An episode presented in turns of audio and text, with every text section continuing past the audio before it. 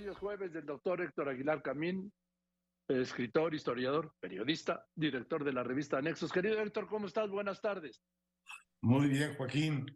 Eh, viendo que hay muchas noticias muy calientitas en la, en la mesa por toda la semana, todos, todos los días.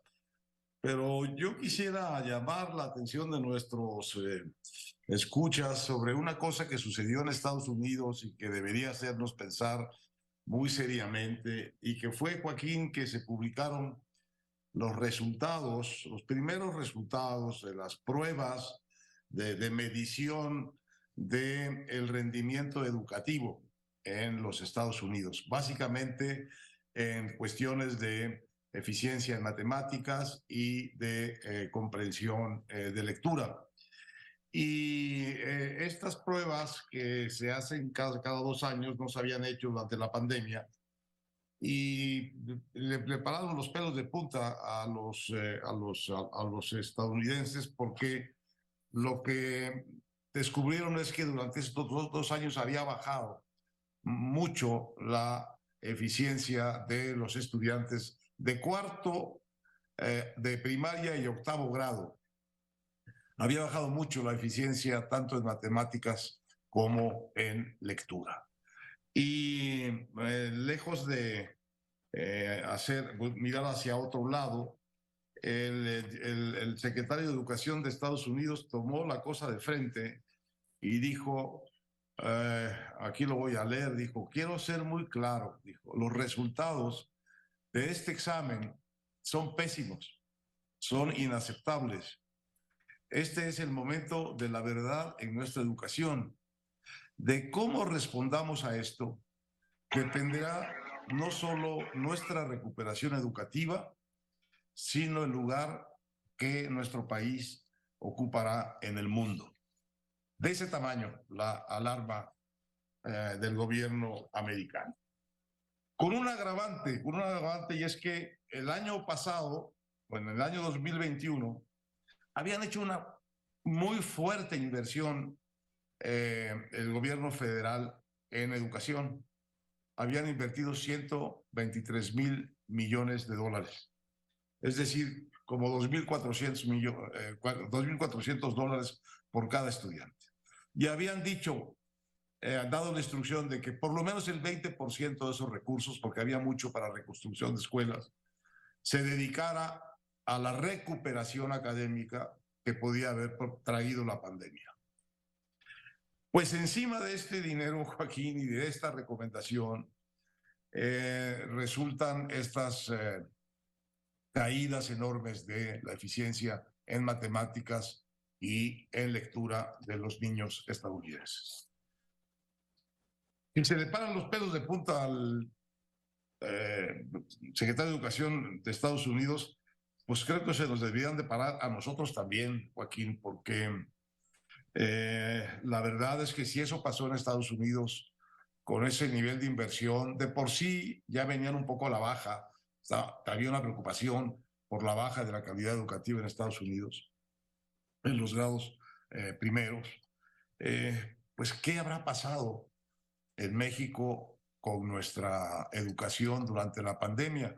Es algo que me, me, me, preocupó en la semana y creo que debería preocuparnos a todos, porque además hay un factor agravante para México eh, en materia de, de lo que sucedió en esta pandemia, y es que México es el país que más semanas perdió eh, de clases presenciales durante la pandemia.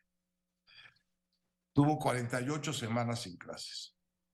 Tuvimos en México 48 semanas sin clases. Es el país que más clases, clases perdió.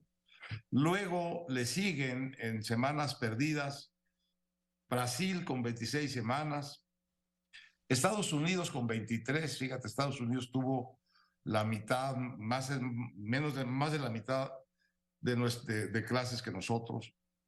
Sudáfrica con 22, Polonia con 20, y así sigue. Las que menos perdieron, las naciones que menos perdieron semanas de clases presenciales fueron Noruega y China. ¿Cómo estará nuestra educación en estas condiciones de haber perdido tantas semanas, de no haber recibido una sola inversión adicional durante esos eh, años de, de la pandemia y de tener, como sabemos, tanta desigualdad en materia de recursos digitales para conectarse a las escuelas, las escuelas con los hogares y los hogares con las escuelas en tantas zonas eh, pobres de la sociedad mexicana. Bueno, pues a esto que debería, creo yo, preocuparnos mucho, hay que agregar lo siguiente. No sabemos y al parecer no vamos a poder saber bien cuál es el daño educativo que tuvimos en la pandemia, porque la reforma educativa de este gobierno desapareció el instituto que estaba creado especialmente para eso, que es el Instituto Nacional para la Evaluación de la Educación. Lo desaparecieron.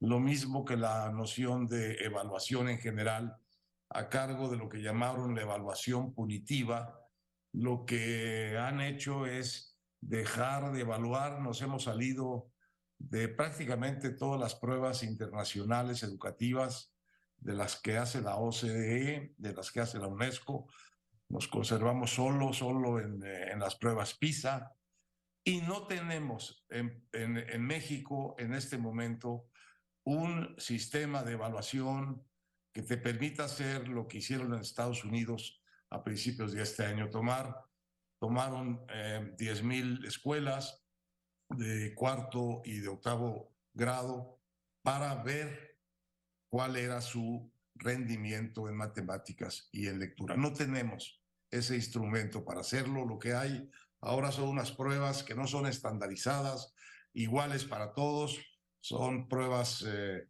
que hacen los propios maestros, es decir, un poco se autoevalúan.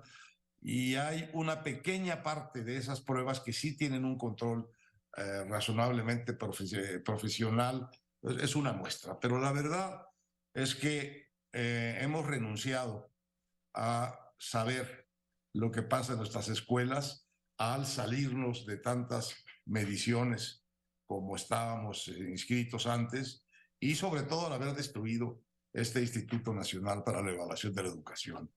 Eh, de modo que seguramente mal, Joaquín, en, en, la, en la pandemia por la comparación que podemos hacer internacional y a ciegas en lo que sucedió.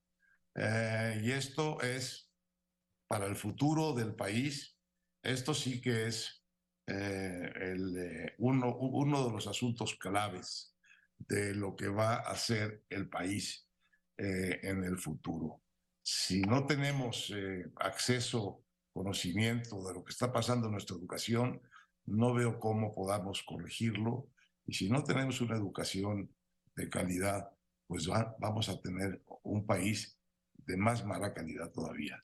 Y una niñez y una juventud que va a ser echada al mercado de trabajo sin los recursos para sobrevivir eh, y triunfar en ellos. De manera que sí eh, son eh, datos que me han puesto pues muy preocupado y más por la falta de preocupación absoluta que en esta materia impera en el gobierno. Basta ver, Joaquín, pues a quienes han nombrado como secretarias de educación en los últimos años. Ese era mi Así es. Gracias, querido Héctor. Te mando un abrazo. El doctor Héctor Aguilar también, como todos los jueves.